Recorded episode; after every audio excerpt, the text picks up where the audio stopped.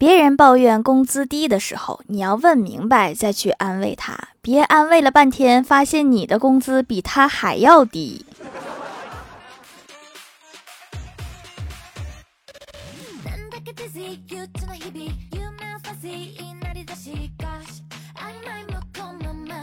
Hello，蜀山的土豆们，这里是甜萌仙侠段子秀《欢乐江湖》，我是你们萌到萌到的小薯条。今天刷小视频，看到有人在讨论家务到底是男的做还是女的做。我想说的是，家务并不具有性别属性，不一定属于女人，也不一定属于男人。家务应该属于看不下去的人，谁看不下去谁就干呗。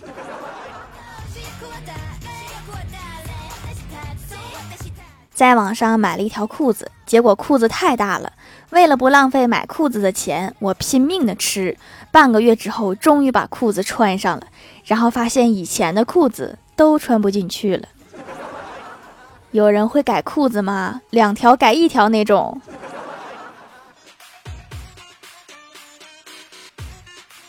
我哥和女友吃完饭去公园遛弯，女友停下脚步，认真的说：“你房贷还有多久还完呀？”然后我哥思考了一下，说：“大概还需要十年左右。”女友接着说：“如果我们两个结婚，我帮你一起还呐。”我哥皱起眉头说：“那估计得二十年，怎么还越来越多了呢？”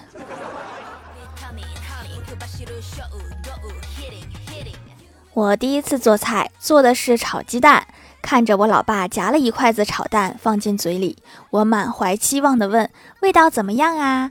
我老爸皱皱眉说：“嗯，你这个盐炒的不错，还有点蛋味儿。”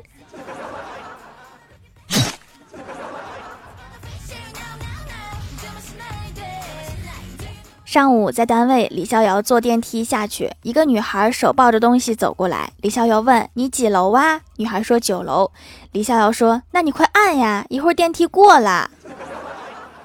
你要是不想帮忙，就别吱声。”前几天回老家，听村里两个老太太在聊八卦，说一个女人跟别人网上聊天聊跑了，其中一个问另一个。这个女的跟谁跑了？另一个说：“我听好像是姓王，叫网友。网友招谁惹谁了？”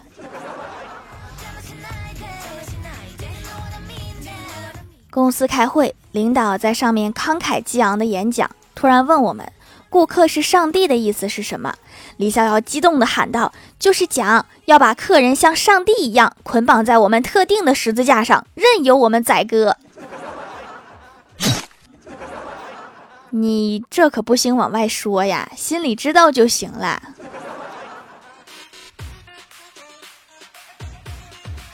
去年平安夜，郭大嫂对老公说：“霞霞，我发现你结婚前、结婚后差别好大呀！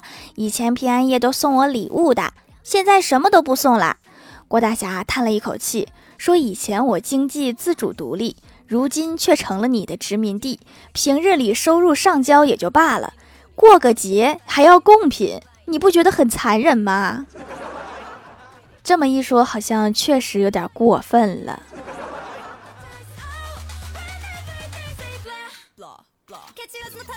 郭大侠最近在读历史，昨晚睡前捧着书，跟郭大嫂说：“据史料记载，盛唐时期，老婆一般到了二十九岁，就会对老公说：‘官人，你我年龄也不小了。’”你也该娶个小的啦，要不左邻右舍肯定说我不懂事儿。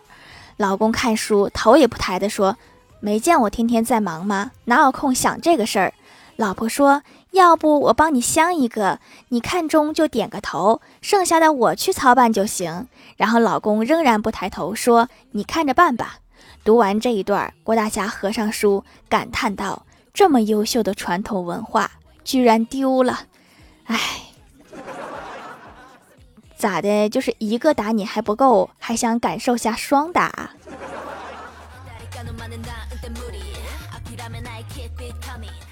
半夜睡得正香的郭大侠被老婆推醒，说要上厕所。郭大侠说：“你上厕所叫我干嘛呀？”郭大嫂说：“叫你起来穿衣服。”郭大侠又说：“那你上厕所，我穿衣服干嘛呀？又冻不着我。郭大嫂看了他一眼，起身裹着被子就走了。这怨不得别人，人家都特意提醒你了。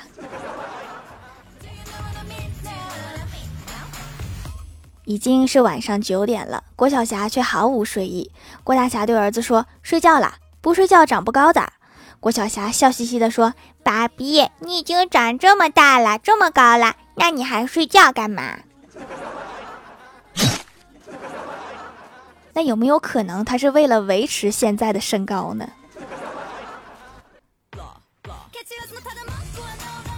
晚上，老妈刚到家，老哥赶紧上前献殷勤，说：“老妈回来啦，累不累呀？”老妈说：“有点累。”然后我哥又问：“饿不饿呀？”我老妈说：“饿死啦。”然后我哥继续说：“那你歇一会儿，赶紧做饭吧，我也饿了。”看你这个积极劲儿，我以为你要做饭呢。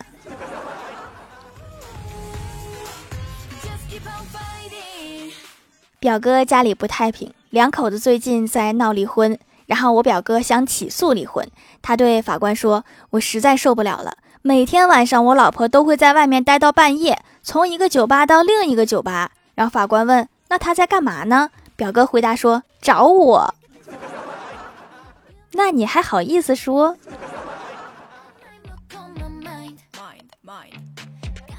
晚上回到家，看到老爸一脸沮丧，我就问怎么啦，跟丢了钱似的。然后老爸说，昨天单位发了五千元的提成，被你妈发现了。我说我不是教过你吗？藏在电脑音箱里。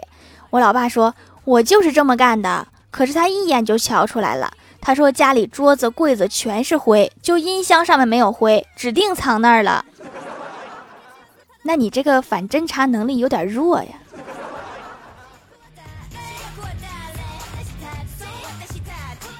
家里停电了，电脑给手机充电，手机给电脑供网，互相扶持，不离不弃，留下了感人的流量费。这留的都是钱呐！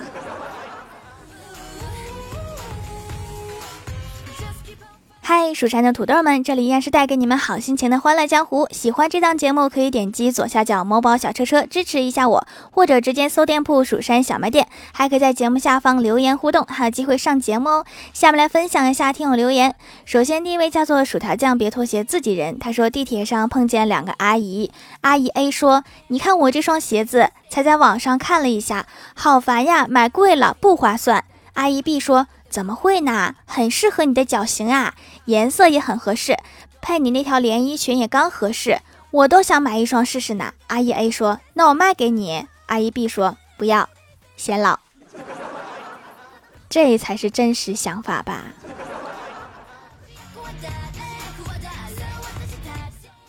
下一位叫做不想起名的拉拉路，他说盖楼留条段子。最近小仙儿总是换发型，基本上上午一个，下午一个。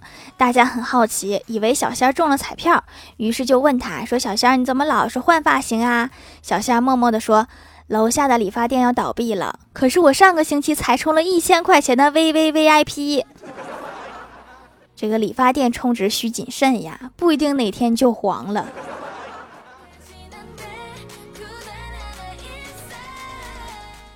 下一位叫做彼岸灯火，他说：“为什么友情变成爱情很正常，但是爱情变成友情就感觉怪怪的？”答：毛巾用久了可以当抹布，而抹布再用来当毛巾，是不是很别扭啊？虽然不知道是什么道理，但是好像是这么回事儿。下一位叫做赵燕儿和赵飞燕儿，他说等太久了，家里的洁面泡沫终于用完了，终于用上了心仪已久的手工皂小薯条，亲手做的。买的时候好激动，差点买两份儿。洗脸的时候可以充分感觉到手工制品的细腻感，很补水保湿。洗完脸上皮肤软软的，好像做过脸一样。用了一段时间，同桌就说我的脸色变好啦，是不是偷偷涂了 BB 霜？哈哈，他羡慕去吧。哦。你没打算分享啊？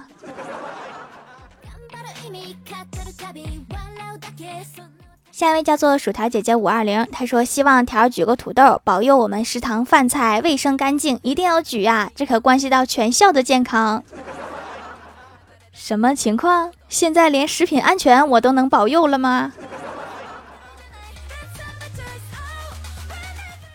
下一位叫做蜀山宋仲基，他说我这两天向富家千金提亲无数次，都惨遭拒绝，已经生无可恋了。宇宙超级无敌帅的调掌们一定知道我是在说什么吧？啊，我不知道啊。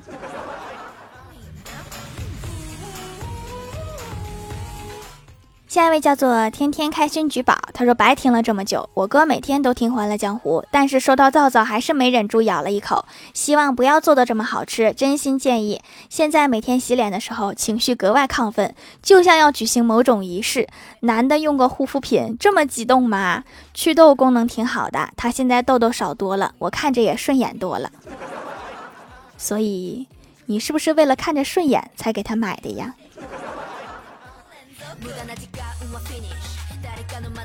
下一位叫做 T I N T I N 七九四五，他说盖楼留条段子。话说古代有一个秀才进京赶考，去马行买马，马行老板向他推荐了一匹千里马，这匹马一口气就能跑一千里。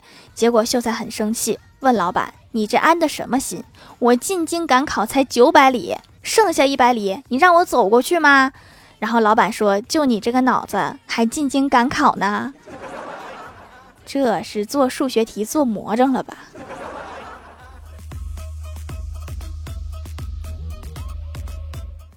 下一位叫做樱花奶茶，他说：“终于把手机摸来了啊，我的小薯条，我想死你啦！从一八年听到现在，条条的声音太治愈了吧？最近开学，学校有个抽奖活动，全校一千八百多人只抽二十个。”然后我就大喊：“蜀山派条最帅，宇宙无敌，超可爱。”接着我转念一想，我可以玩一玩上帝呀，然后就举着三指发誓，如果没有抽到，就可以和喜欢的人在一起。然后一盒巧克力买走了我的青春，呜呜，第一回冒泡，条条求读。那这个巧克力可得省着点吃啊，这可是用以后的幸福换的。下一位叫做 “Hello 蔚然烟火”，他说他长得好看就是你的青梅竹马，我长得丑就是只是和你一个村的是吧？看得出来，这是一个悲伤的故事。下面来公布一下上周八五七级沙发是薯条酱，别拖鞋自己人盖楼的有不想起名的拉拉路，薯条酱别拖鞋自己人，福平平用户蹲坑中，奈安退彼岸灯火，落落地灵喵。樱花奶茶，感谢各位的支持。好了，本期节目就到这里啦，喜欢的朋友可以点击屏幕中间的购物车支持一下我。以上就是本期节目全部内容，感谢各位的收听，我们下期节目再见，拜拜。